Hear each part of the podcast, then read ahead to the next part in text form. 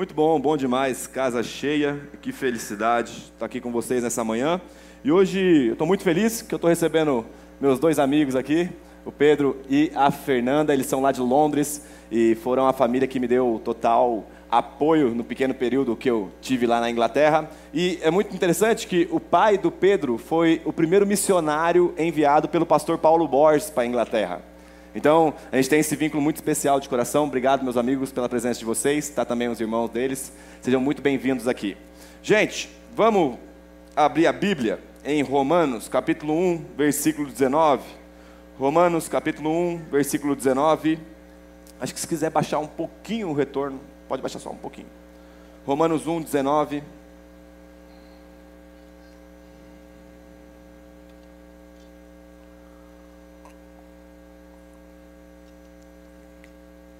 Glória a Deus.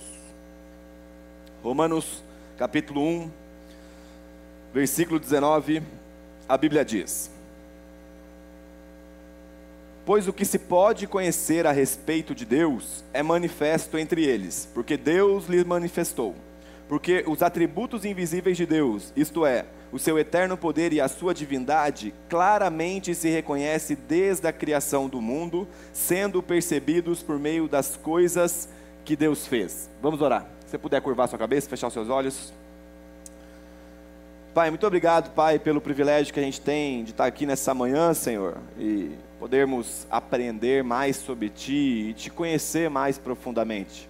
Nós clamamos nesse momento por sabedoria e revelação do Teu Espírito Santo. Ilumina o nosso entendimento, abra os nossos olhos, os nossos olhos, Senhor, e, e deixa-nos te ver. Nós queremos te conhecer de fato, Senhor além de informações, nós queremos conhecer quem tu és. Então, ministra o nosso coração nessa noite. Eu oro para que o nosso coração seja uma terra fértil, onde a semente do Evangelho vai frutificar para a Sua glória, Senhor. Abre os nossos olhos e deixa-nos ver quem Tu és. Nós temos fome de Ti, nós temos fome de Ti. Obrigado pelo privilégio. Em nome de Jesus. Amém, amém e amém. Glória a Deus. Gente, hoje nós começamos uma nova série, até está aqui atrás no telão. Nós vamos pensar acerca de quem Deus é. Quem Deus é.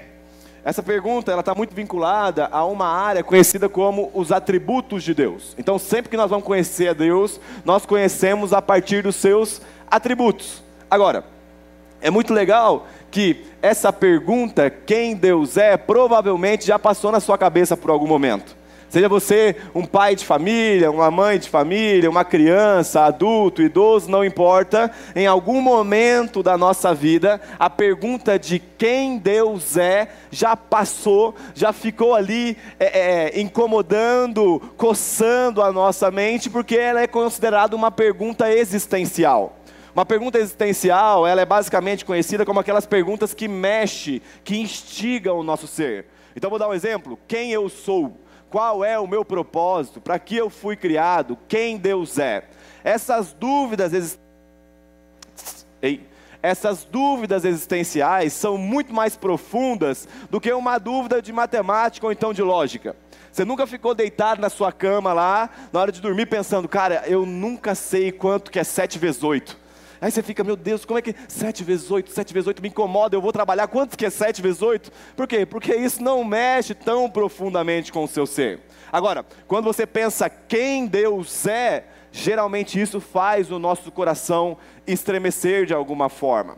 E isso é o tema da nossa mensagem de hoje. Nós vamos pensar hoje acerca de quem Deus é. E essa pergunta, eu ouso dizer que é a pergunta mais importante da nossa vida quem Deus é para nós vai definir as demais coisas que nos rodeiam. Então, a forma pela qual você define quem Deus é, a sua vida será norteada. A forma pela qual você responde quem Deus é, vai responder a pergunta de como eu lido no meu casamento, de como eu crio o meu filho, de como eu lido com as minhas finanças. Então, essa pergunta, ela é conceitual sim, mas a aplicabilidade dela toma proporções importantíssimas para a nossa vida.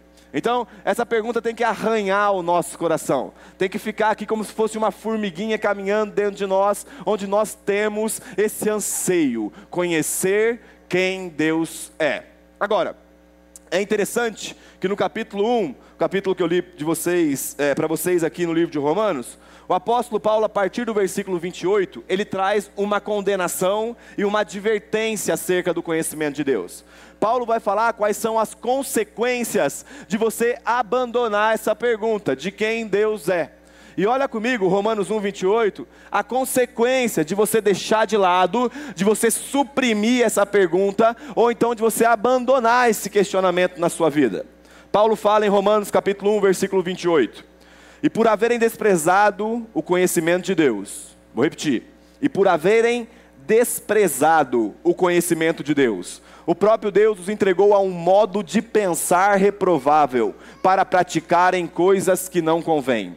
Então, a prática das coisas que não convém tem como semente, tem como causa o abandono do, do, conhecimento, o abandono da busca sobre quem Deus é.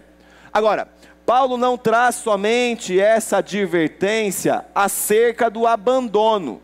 Ele vai falar também acerca do perigo de se ter um conhecimento equivocado da pessoa de Deus. Ele vai falar acerca do perigo de se ter um conhecimento errado acerca de quem Deus é. Então ele fala em Romanos é, 1, 21. Porque tendo conhecimento de Deus, não glorificaram como Deus, nem lhe deram graças. Pelo contrário, se tornaram nulos em seus próprios raciocínios, e o coração insensato deles se obscureceu. Dizendo que eram sábios, se tornaram tolos.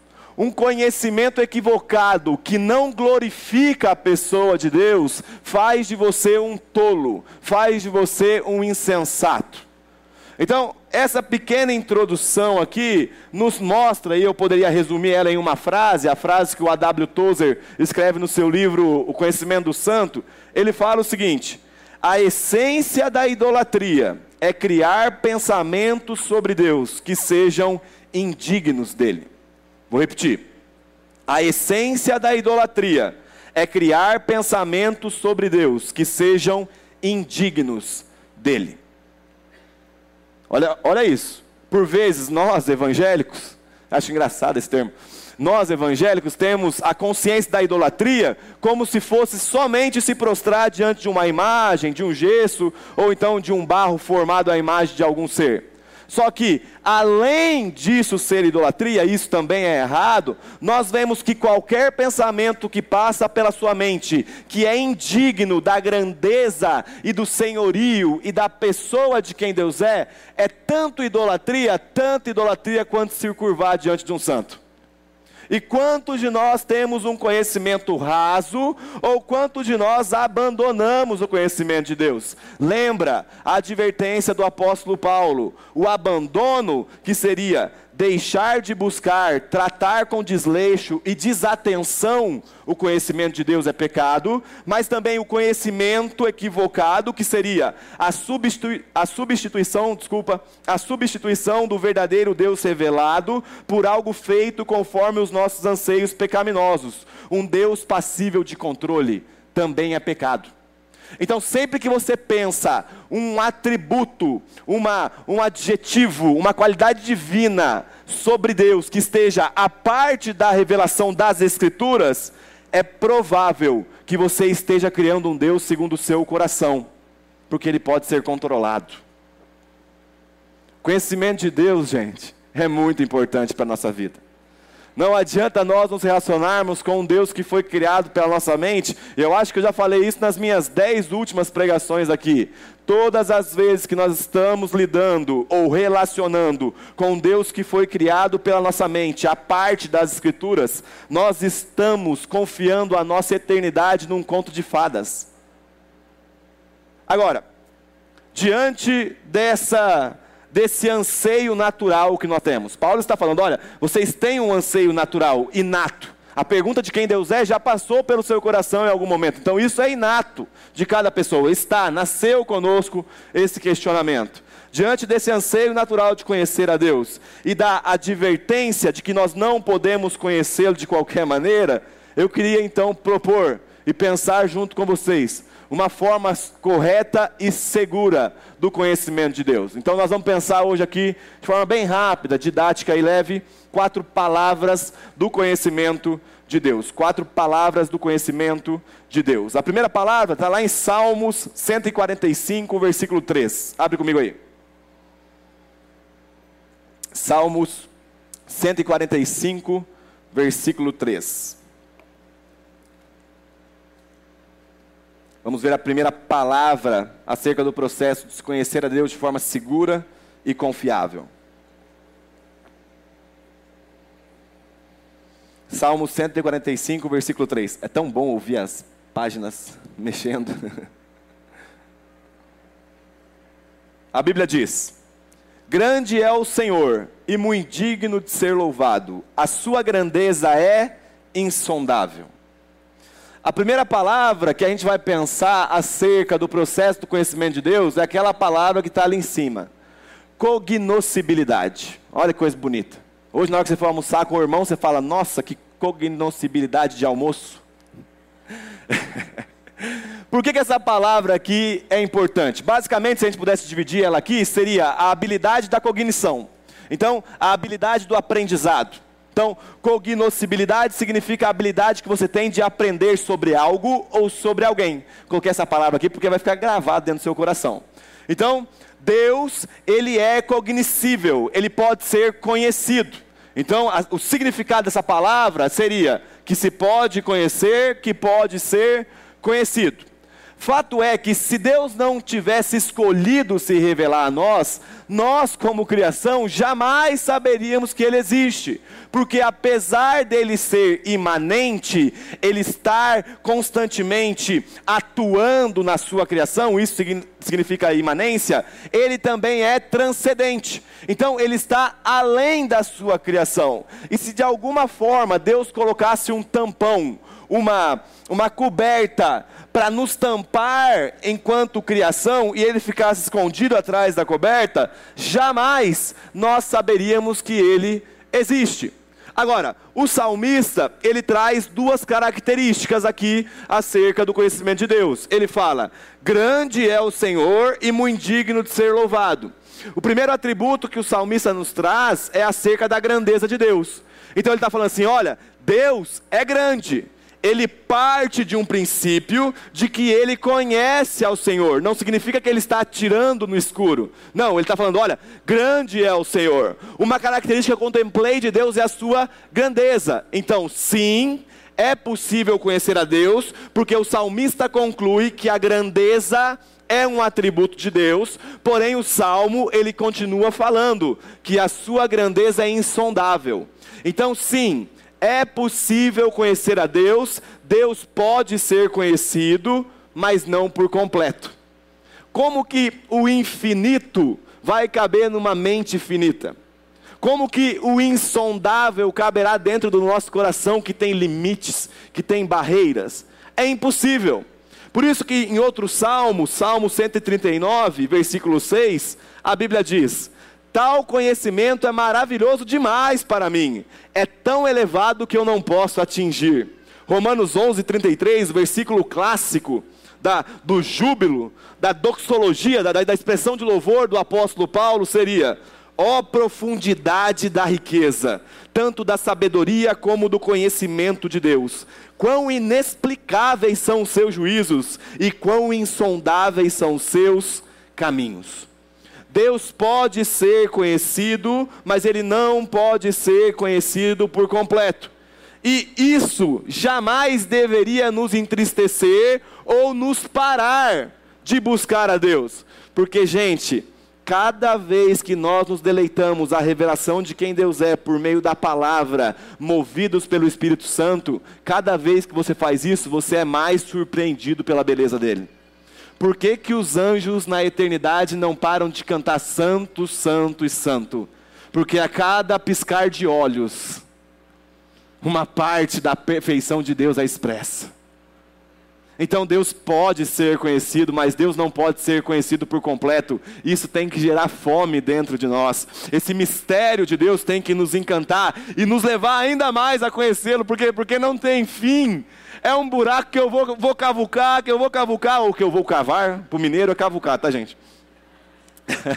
que eu vou cavucar, que eu vou cavucar, e não vai ter fim, porque o conhecimento de Deus é insondável. Paulo fala que profundidade da riqueza.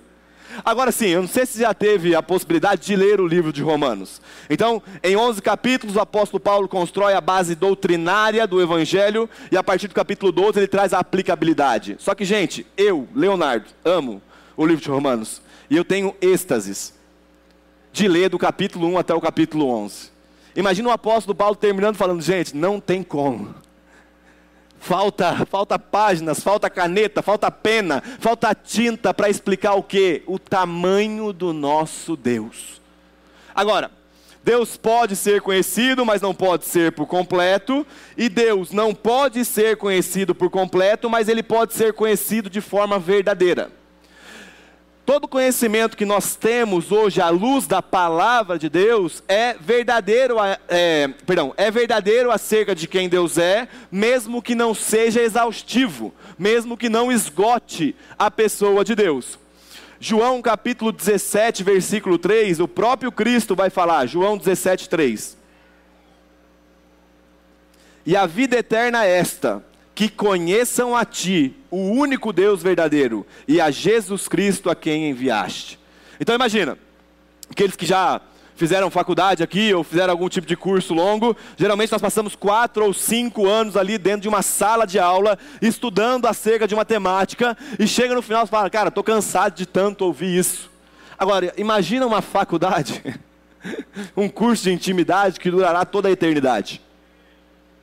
Esse é o tamanho do tempo que não é tempo, que nós precisamos e que nós vamos precisar para conhecer a pessoa de Deus. Em Jeremias capítulo 9, versículo 23, o profeta diz: Assim diz o Senhor: Não se glorie o sábio na sua sabedoria, nem o forte na sua força, nem o rico nas suas riquezas, mas aquele que se gloria, glorie-se nisso, em me conhecer e saber que eu sou o Senhor. Então, o maior tipo de riqueza, o maior bem, aquilo que tem mais valor para a gente hoje enquanto cristãos, é o fato de nós conhecermos a Deus. Isso faz de nós pessoas ricas. Então, que fique claro. Tudo o que a Bíblia nos diz sobre Deus é verdadeiro, por isso ela é a fonte mais segura do conhecimento de Deus. Agora, em Deus não há confusão, em Deus não há mistura, em Deus não há falta de clareza. Então jamais seremos surpreendidos por uma revelação de Deus que esteja em contradição com as Escrituras.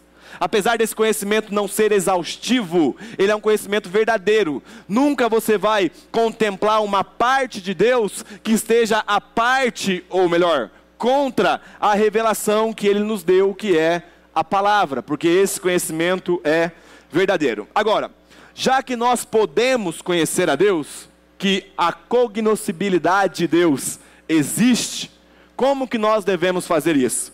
Porque é o infinito, aquele que não tem fim, aquele que não tem medidas, tentando entrar na mente e no coração dos finitos, daqueles que têm limite, daqueles que não conseguem é, compreender por completo. Por isso, a segunda palavra que eu queria pensar com vocês é a palavra atributos. Vai aparecer aqui. Atributos, que faz parte do processo do conhecimento de Deus. Para você que não sabe, atributos significa perfeições divinas, aspectos do caráter de Deus, qualidades permanentes e exatas da sua natureza. Então, geralmente, é, os teólogos, isso desde a patrística, lá de trás, lá dos pais da igreja, já vem sendo construído no desenvolver, na história da teologia, desde lá de trás, os teólogos eles têm o exercício de fracionar, de fragmentar a pessoa de Deus, a fim de que essa fragmentação se torne mais simples para o nosso processo de aprendizado. Então vou repetir. A fragmentação da pessoa de Deus só tem finalidade pedagógica, de aprendizado. Só serve para que nós possamos conhecê-lo. não significa que Deus é fragmentado. Não significa que você hoje ora para uma parte de Deus que é amor e amanhã você vai orar para uma parte de Deus que é justiça. Não, não tem como. Quem que está pregando para vocês aqui agora? Bom, é o Leonardo. O Leonardo, marido da Ellen, pai do Teófilo, amigos dos amigos aqui. Então, sou eu por completo. Mas eu posso vir diante de vocês e falar acerca da minha característica chamada paternidade. Eu posso vir aqui conversar com vocês e falar acerca da minha característica de marido. Então, não significa que eu estou fragmentado, significa que eu estou repartindo o conhecimento para que ele fique mais palatável, mais aceito, mais fácil de ser digerido por nós. Então, os atributos têm essa finalidade pedagógica. Agora, dentro dos atributos, e você vai entender bem o que eu estou falando, ainda que ainda esteja confuso um pouquinho. Dentro dos atributos, nós temos duas características. Primeiro, os atributos incomunicáveis que significa atributos que Deus não compartilha, não comunica, não coloca em nós, que seria basicamente independência, autoexistência, a triunidade, a onipresença, a imutabilidade, a onipotência, a onisciência, entre outros atributos que dizem respeito somente a Deus. Ao ponto de Samuel, talvez um dos maiores profetas que nós temos aí nas Escrituras, relatar o seguinte, é, no capítulo 7 do seu segundo livro, 2 Samuel, capítulo 7, versículo 22. A Bíblia diz, 2, é, 2 Samuel 7, 22. Como és grande, ó Senhor nosso Deus, não há ninguém igual a ti. Como temos ouvido dizer, somente tu és Deus, não há nenhum outro. Então, o profeta está declarando que Deus é único, que os seus atributos que não se comunicam pertencem somente a Ele como divindade, pertencem somente a Ele como Deus. Então, esses atributos, também como a soberania, não é algo comungado, não é algo compartilhado conosco. Porém, nós temos uma exortação do apóstolo Paulo, em Efésios capítulo 5, que é, olha, cara, me deixa sempre com a pulga atrás da orelha. Me deixa sempre muito incomodado, eu gasto muito tempo nessa passagem. Efésios capítulo 5, versículo 1, a Bíblia diz: Portanto, sejam imitadores de Deus como filhos amados. Aí você para para pensar, cara, eu perco a paciência porque alguém buzinou para mim no trânsito.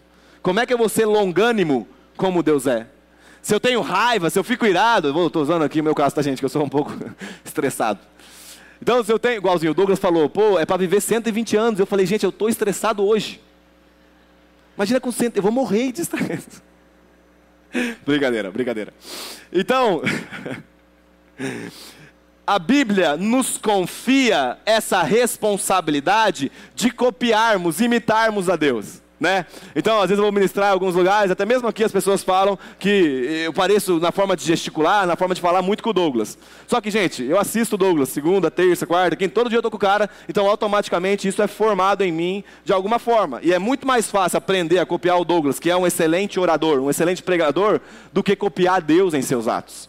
Porque copiar a Deus em seus atos vai muito além de eu ter uma habilidade homilética, de pregação, de gesticulação ou uma habilidade didática Copiar a Deus diz respeito a uma inclinação correta do nosso coração. É sobre você ajudar o próximo e não se sentir orgulhoso por isso. É sobre você lidar com alguém que te ofendeu e o seu coração não ficar com rancor daquilo. Vai muito além de gesticulações externas, envolve o nosso coração. Por isso que um segundo tipo de atributo que as escrituras nos trazem é o atributo comunicável. Então Deus comunica, Deus comunga conosco alguns dos seus atributos. Um exemplo, o amor. Nós podemos amar, nós amamos. Eu amo minha esposa, eu amo meu filho, eu amo minha mãe, eu amo meu pai, eu amo as pessoas. Isso é uma fração, uma partícula, uma minúscula parte da plenitude do amor que quem Deus, de, perdão, da plenitude do amor que Deus é. Então Deus é o amor pleno e Ele é, reflete em mim a fim de que eu possa amar. Existe um segundo atributo também comunicável, que seria a vontade. Então Deus é um ser de vontades, Deus tem vontade, Deus quer né, fazer as coisas. Um terceiro seria a beleza. Aí esse atributo não foi comunicado comigo, especificamente. Ai, ai. Além de feio, não sei fazer piada, né, gente? Mas vamos lá. Aí, piada eu consegui. A minha esposa me acha lindo, acha, né? Obrigado. Minha mãe também. então, Deus comunga beleza conosco. Né? Quantas vezes você viu, e aí falando sério, uma pessoa bem arrumada, uma pessoa que fala, nossa, que pessoa bonita, nossa, que homem bonito, que mulher bonita, e você tem esse olhar, eu digo no sentido mais puro da palavra, né? Você vê que pessoas carregam atributo da beleza de Deus. Circunstâncias, quando você vê uma circunstância, uma mãe pegando seu filho no colo, um pai brincando com seu filho, eu vou falar sobre filho porque minha vida é em torno disso, já falei para vocês. Então, isso expressa beleza, isso expressa uma parte do ser de Deus, que é o atributo da beleza. Nós temos também santidade. Deus nos chama a uma vida santa, porque Ele é santo, santo, santo. Por isso Ele comunga conosco esse atributo da santidade. Por isso nós devemos ser santos, porque Ele é santo. Ele comunga conosco o atributo da fidelidade. Deus foi fiel ao seu povo, inclusive, e eu digo a nação de Israel especificamente, mas a nós agora, como povo de Deus, nação de Israel e igreja do Senhor, Ele continua sendo fiel a nós. E, gente, vamos ser sinceros nós não somos tão fiéis o quanto a gente deveria ser. Ainda assim, ele permanece fiel na parte dele da aliança. Ainda que você faça o que você faz, não importa, eu continuo te amando, porque o meu amor pode te transformar. O conhecimento, Deus comunga com a gente conhecimento, o detentor de toda inteligência e sabedoria, aquele que confunde e encanta os filósofos ao mesmo tempo, comunga conosco a habilidade de pensar. E ele também concede sabedoria e zelo. Agora, os atributos incomunicáveis pertencem somente a Deus, os atributos comunicáveis, ele comunga com a sua criação. Sempre que Deus se manifesta na história, sempre que ele entrou na história, ele lidou com a história de forma pessoal, ele nunca manifestou parte de si. Então, vou dar um exemplo que é o melhor exemplo que a gente tem nas Escrituras, que é o exemplo da crucificação. Então, o que você pensa? Pô, ali Deus está manifestando a ira dele. Cristo pendurado no madeiro, Cristo abandonado, Cristo exposto ao ridículo, Cristo levando sobre si o peso do meu pecado, Cristo sofrendo no meu lugar e Deus derramando a ira dele ali sobre Cristo Jesus. E nós pensamos, mas ao mesmo tempo também é justiça, porque alguém precisava pagar por aquele pecado de Adão e também pelos nossos pecados, então Deus está manifestando justiça. Mas por um outro lado, Deus está manifestando amor, porque é o único caminho de salvação que existe para a humanidade. Por outro lado, Deus está manifestando benevolência, porque Ele permanece sendo bom conosco. Por um outro lado, Ele está manifestando a sua longanimidade, que é uma paciência longa, a fim de demonstrar que Ele está disposto e disponível para nos salvar. Então, toda a manifestação de Deus, diferente da sistematização teológica, ela é plena, ela é completa. Deus se manifesta por completo. A fragmentação só serve para a gente aprender. O J.A. Packer vai falar o seguinte, no livro também Conhecimento de Deus: Conhecer a Deus é crucialmente importante para a nossa vida. Para quem não conhece a Deus, o mundo é um lugar estranho, louco, penoso e viver nele é algo decepcionante e desagradável. Despreze o conhecimento de Deus e você estará sentenciado a si mesmo a passar a vida aos tropeções como um cego, como se não tivesse nenhum senso de direção e não entendesse aquilo que o rodeia. Deste modo, poderá desperdiçar a sua vida e perder a sua alma. O abandono do conhecimento de Deus, abandonar, negligenciar a busca pelo conhecimento da natureza de quem Deus é, pode nos levar a desperdiçar a nossa vida e também, por fim, perder a sua alma. Agora, é claro que não vai dar tempo de eu entrar mais profundamente aqui nos atributos, até porque nós vamos trabalhar isso nessa série. Então, cada pregação será um atributo. Aliás, eu mesmo vou pregar à noite e eu vou pregar sobre imutabilidade. Então, vai ser, serão palavras diferentes. Mas aí, gente, assiste em casa. Porque se vocês vier e os irmãos da noite vier, aí nós vai ter um caos aqui dentro. Então, assim, assistam em casa. Então, os outros também pregadores vão trabalhar esses temas de forma mais profunda. Vocês possam participar aí nas próximas pregações. Agora, a terceira e quarta, que são as últimas palavras, não passa ainda não, passou. A terceira e quarta palavra que nós temos nesse processo de conhecimento de Deus envolve algo que mexe com as nossas entranhas, envolve algo que mexe com a profundeza, com a profundidade do nosso coração. Porque, gente, presta atenção: o conhecimento de Deus, além de ser teórico e conceitual, ele também é um conhecimento revelacional. E isso só se dá por meio de um relacionamento constante e consistente com o próprio Deus por meio de Cristo. Você pode sair daqui com a sua cabeça desse tamanho, falando, ah, atributos comunicáveis, cognoscibilidade, a palavra nova, atributos comunicáveis, atributos que Deus comunga, que Deus não comunga e tal. Mas se você não entrar no seu quarto não fechar a porta e não ficar em secreto com seu pai, buscando conhecê-lo de forma revelada, é inútil esse conhecimento. Gente, vocês estão ouvindo alguém falar que ama estudar? Se eu me prendo somente ao conhecimento teológico no aspecto conceitual e não parto para uma busca incessante com fome e sede de quem Deus é, o conhecimento não passa de vaidade acadêmica. Isto é pecado. Então, o conhecimento teológico, ele tem a finalidade de te empurrar ao quê? A conhecer aquele que é a plenitude da teologia. A conhecer aquele que é uma pessoa. A conhecer aquele que tem afeições por você. A conhecer aquele que vai muito, muito além de letras escritas num papel. A conhecer alguém que se manifesta por completo. E, gente, para a nossa pergunta inicial e da nossa tema do, do nosso tema do mês, quem Deus é? Eu te responderia com muito amor e carinho. Busque-o. Busque quem Deus é como um faminto e um sedento, e você o encontrará como resposta. A revelação de quem Deus é, da sua identidade, não está à parte do seu ser. Então, quando você encontra quem Deus é, você está se encontrando com o próprio Deus. Agora, meu irmão, se isso não te estimula a ter tempo de intimidade constante, vou você melhor, todos os dias com o Senhor e você se limita a se relacionar no domingo na sala de oração e no DNA, desculpa, você não é um faminto e um sedento. Porque um faminto e um sedento só levanta, levanta pela manhã pensando uma só coisa: eu preciso conhecer quem Deus é, eu preciso tomar conhecimento relacional com a pessoa de Deus. Por quê? Porque foi para isso que eu nasci.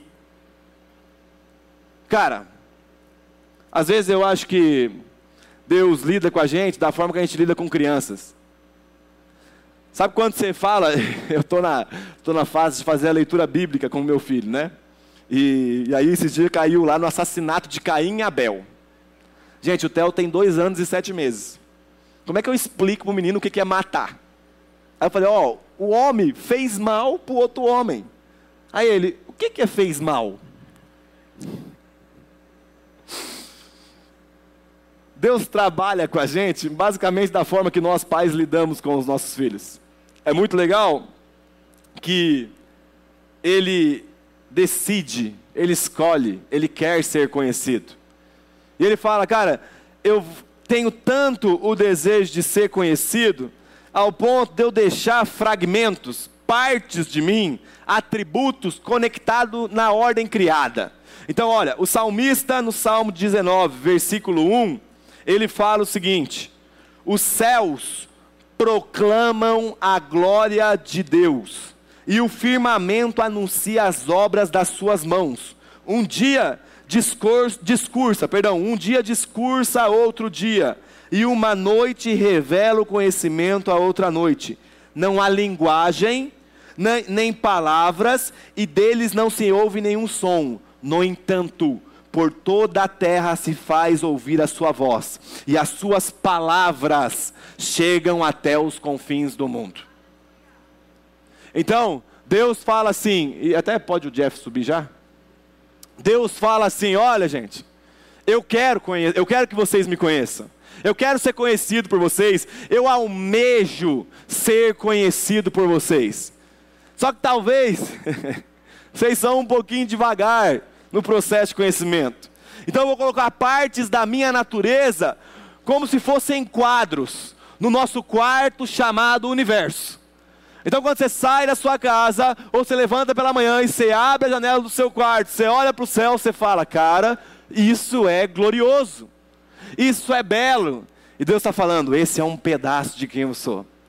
Aí você vai na praia, eu gosto muito de mar, de nadar em praia. Você senta diante daquele oceano azul, você vê o sol se pondo e você fala, cara, que beleza que essa natureza tem. E Deus está falando, é mais uma parte que eu estou te revelando da minha pessoa. Aí talvez você está numa montanha, num monte, você está num lugar muito alto, numa casa, descansando na roça. Aí você vê aquela árvore bonita frutificando. Você vê ali os animais pastando. Você vê todas as coisas acontecendo, a ordem comum, o universo sendo sustentado pela pessoa de Deus. E você fala, cara, existe uma ordem no cosmos. Existe uma ordem no sistema. Existe uma ordem. Isso é belo. E Deus falando, é mais um pouquinho daquilo que eu estou revelando para vocês. Aí é meio que Deus fala assim, mas cara, eles não entenderam ainda. Ainda que os meus atributos, e essa é a condenação de Paulo em Romanos, ainda que os meus atributos estejam, estão estampados na ordem criada, eles não entenderam. Então sabe o que eu vou fazer? Eu vou colocar uma fome dentro de cada um deles. Uma fome que vai deixar eles incomodados a todos os momentos. Porque eles vão buscar ali na pornografia e não vai encontrar satisfação. Eles vão buscar na bebida e não vai encontrar satisfação. Eles vão buscar na fornicação e não vai buscar e não vai encontrar satisfação. Eles vão buscar na comida, na gula e não vão encontrar satisfação, porque gente, escuta. O John Piper escreveu um livro chamado Teologia da Alegria, que na verdade agora ficou em busca de Deus. E ele fala que o problema do crente, e geralmente a gente tem essa mentalidade, né? Que o problema do crente é que o crente não pode ter prazer. Crente e prazer são antagônicos, são diferentes. Só que não, gente. O problema do crente é se contentar com pouco prazer. Todas as vezes que você deixa seu coração ter prazer na pornografia, você não entendeu para onde aquele estímulo estava te levando de verdade.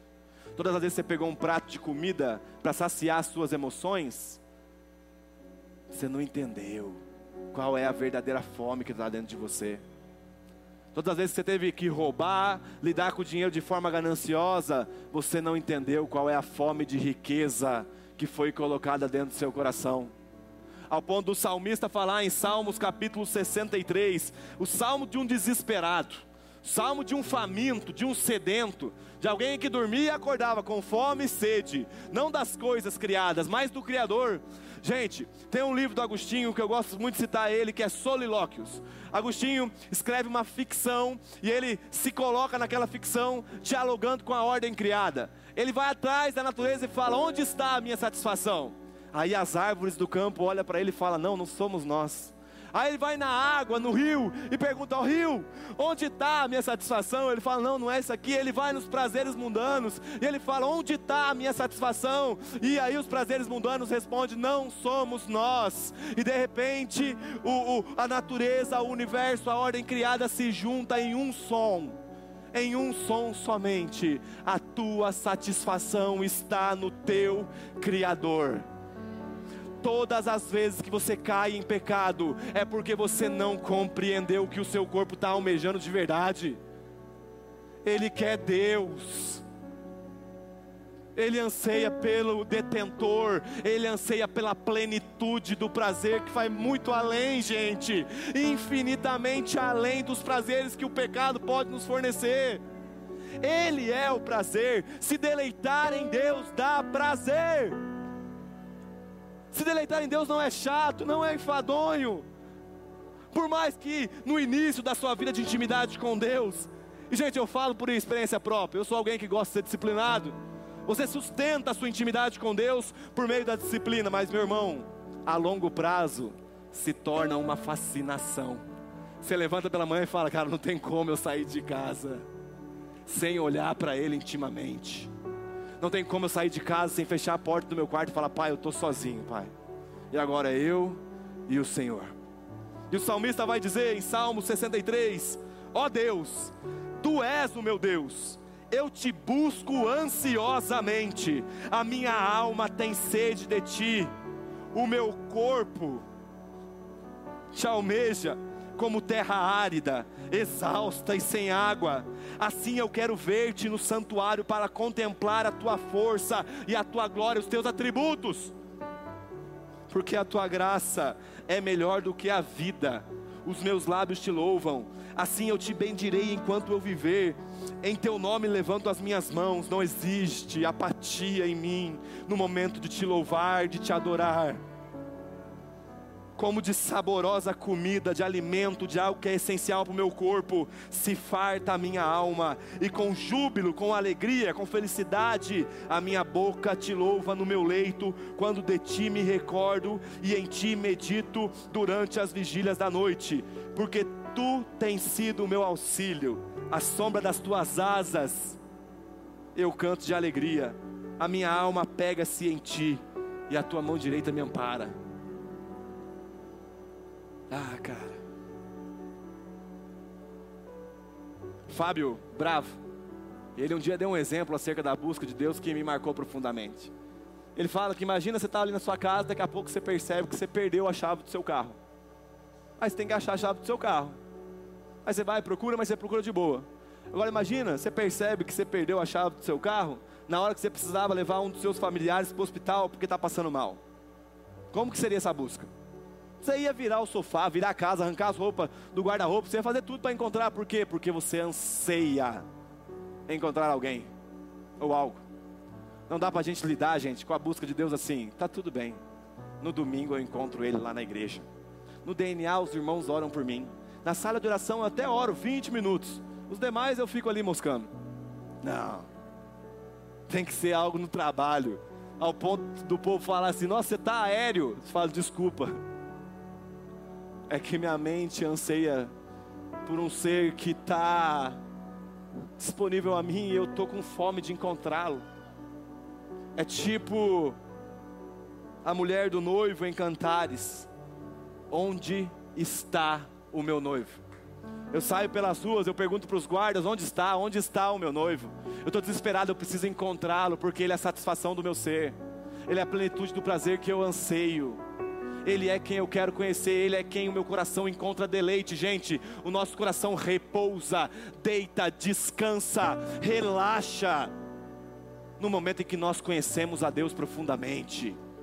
Esse deve ser o anseio. Tenha anseios secundários, não tem problema, tenha. Sonhe com diversas coisas, mas o que norteia a sua vida é só uma coisa. Quer eu esteja lavando louça, quer eu esteja adorando na sala de oração, quer eu esteja trabalhando de alguma forma, quer eu esteja fazendo uma planilha de Excel, em todos os momentos eu busco contemplar a beleza do meu Deus.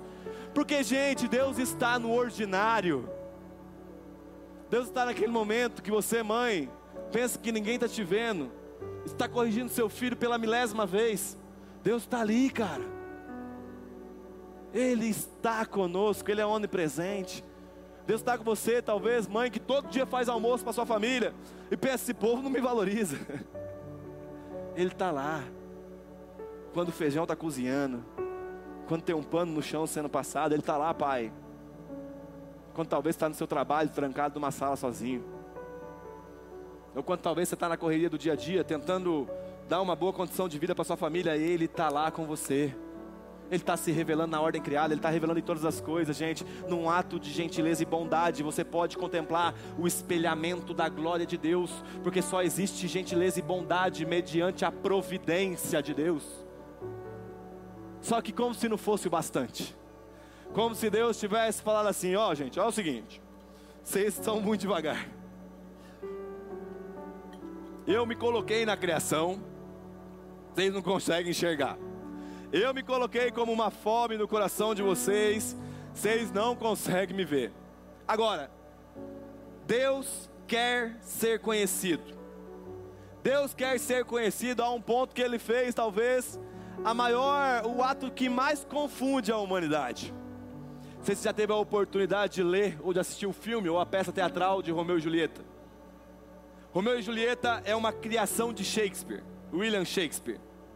O poeta escreve uma história, uma narrativa. E nessa narrativa ele coloca um romance entre ali uma mulher e um homem que envolve questões secundárias. E é muito interessante que se nós pudéssemos entrar na narrativa e a gente perguntasse para Romeu e Julieta, quem que é o seu criador? Eles iam falar, criador? Eu não tenho, eu estou apaixonado pela Julieta, a Julieta está apaixonada por mim. E aí tem um assassinato no final, que não sabe se é assassinato, se morreu ou não morreu. Eu, criador. Aí imagina que Shakespeare tem uma brilhante ideia, já sei. Então eu vou entrar na história. Para que quando Romeu e Julieta se encontrem comigo, eles possam contemplar: é você. Você é diferente. É você que nos criou. E Deus teve essa brilhante ideia. Quando ele percebeu que nós tínhamos muita dificuldade para conhecer ele, gente, que os conceitos teológicos estavam muito grandes para a nossa cabeça limitada, ele tem uma brilhante ideia. Ele fala: Eu vou entrar na história. Eu vou me colocar naquele lugar. Isto é, o verbo que era literário, agora o verbo se torna carne. Aquilo que é gramatical agora ganha afeição aquilo que era somente teórico, conceitual, à luz da revelação, agora se torna uma pessoa, ao ponto de você poder tocar.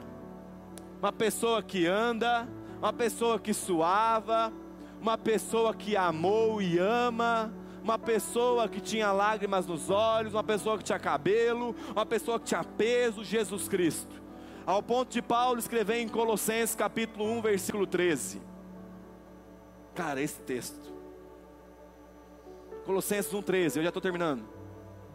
Ele, Cristo, é a imagem do Deus invisível, o primogênito de toda a criação, pois nele foram criadas todas as coisas, nos céus e sobre a terra, as visíveis e as invisíveis, sejam tronos, sejam soberanias, quer principados, quer potestades, tudo foi criado por meio dele e para ele.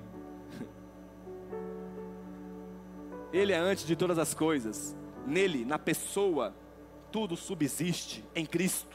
Ele é o cabeça do corpo, que é a igreja, ele é o princípio, o primogênito dentre os mortos, para ter a primazia em todas as coisas. Agora, olha esse versículo. Porque Deus achou por bem que nele, na pessoa, residisse a plenitude de quem Ele é. Aí agora bagunçou nossa cabeça.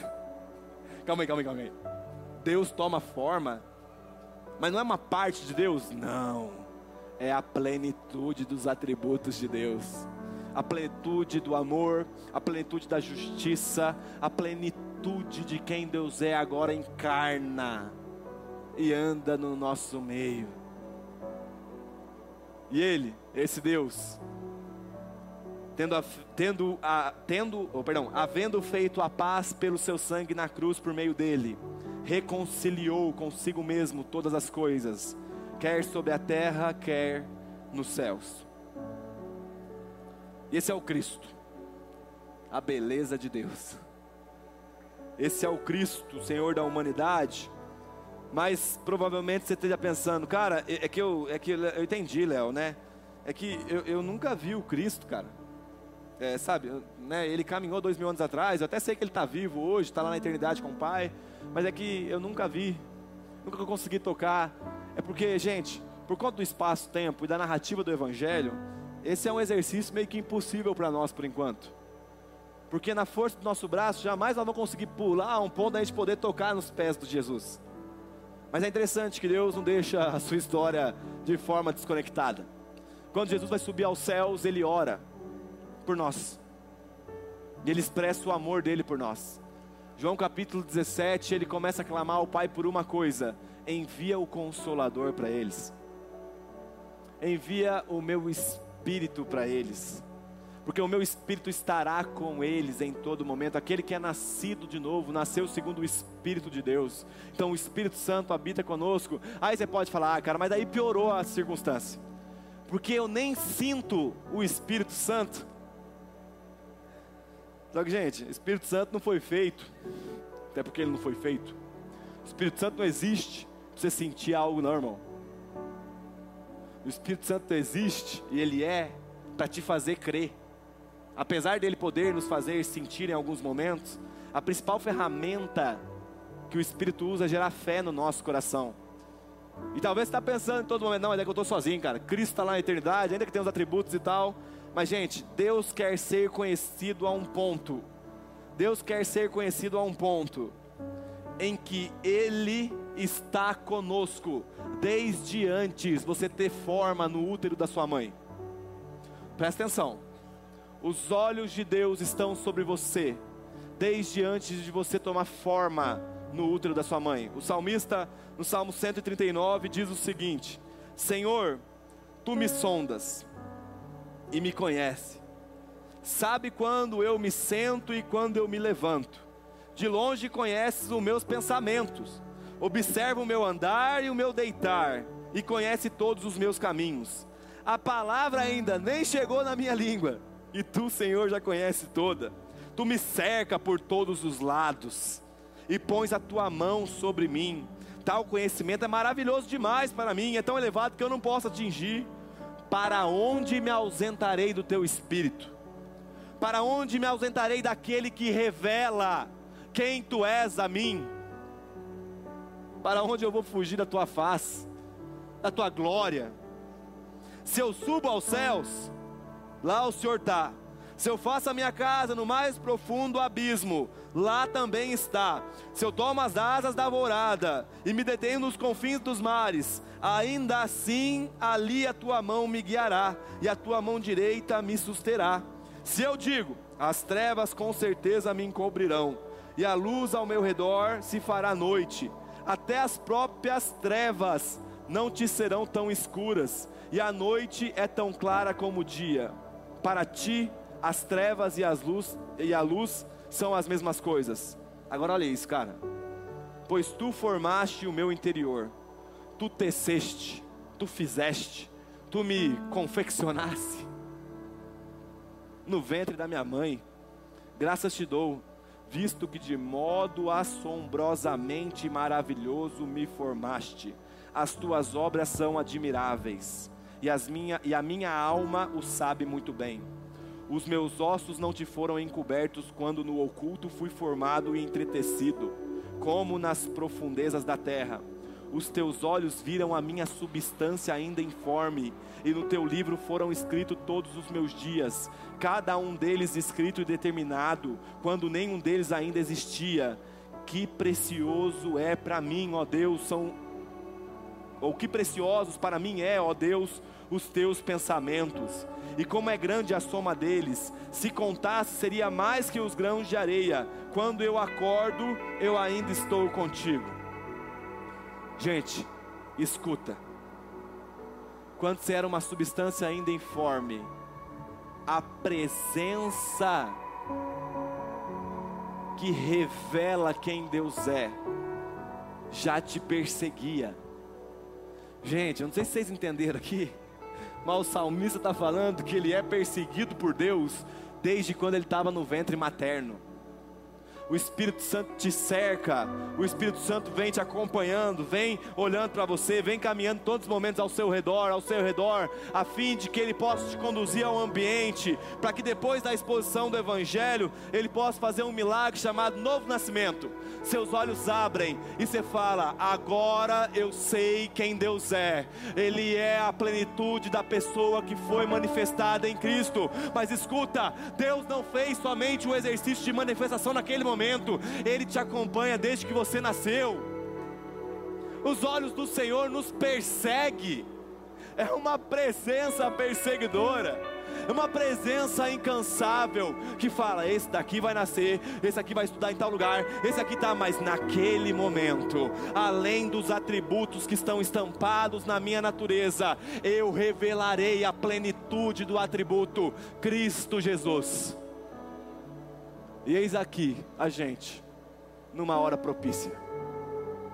Talvez você se sente perseguido por Deus, já faz um tempo, e você acha que você veio até a igreja, você veio até a galera que se reúne ali para ouvir acerca de um livro ou então de um homem que ressuscitou, meu irmão. Foi você que veio, não.